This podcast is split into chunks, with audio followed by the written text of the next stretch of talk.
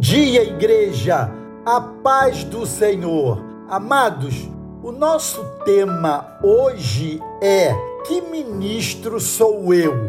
Hoje é bem comum ouvirmos muitas igrejas usarem a palavra ministério. Dentre os vários empregos, temos o exemplo do ministério de louvor, da pregação, de oração, de ação social, infantil e muitos outros. Aliás, a nossa igreja está organizada a partir de ministérios de ensino, integração da família, evangelismo, música, coreografias e teatro, intercessão e apoio. A palavra ministério na Bíblia, na maioria das vezes em que aparece, significa serviço. No Novo Testamento, a palavra grega para ministério é diaconia e indica a prestação de algum tipo de serviço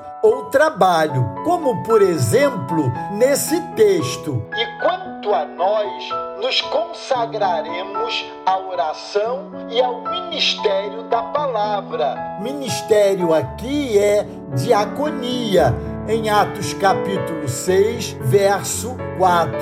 Ou seja, eles se dedicariam ao trabalho ou ao serviço da pregação da palavra de Deus. Na Bíblia, temos essa palavra aplicada aos vários serviços especiais designados por Deus aos seus servos.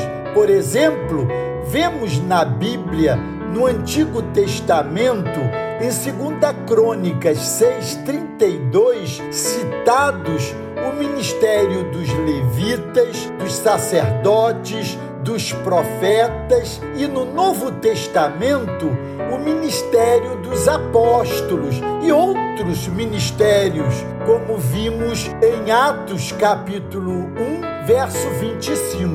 O ministério padrão que todos os outros ministérios devem seguir e se basear é o de Jesus Cristo, que também teve o seu ministério. Ora, tinha Jesus cerca de 30 anos ao começar o seu ministério.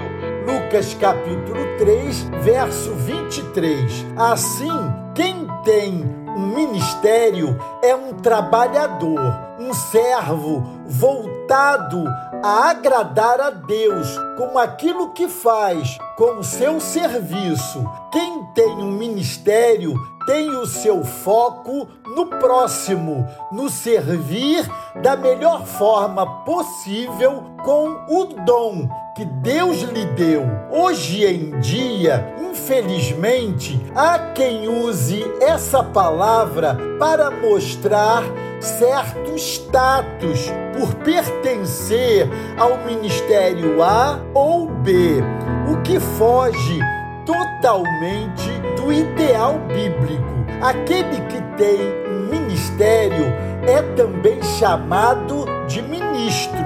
Então, que ministro sou eu? Essa é a palavra de hoje para nossa reflexão. Que ministro sou eu? Deus os abençoe.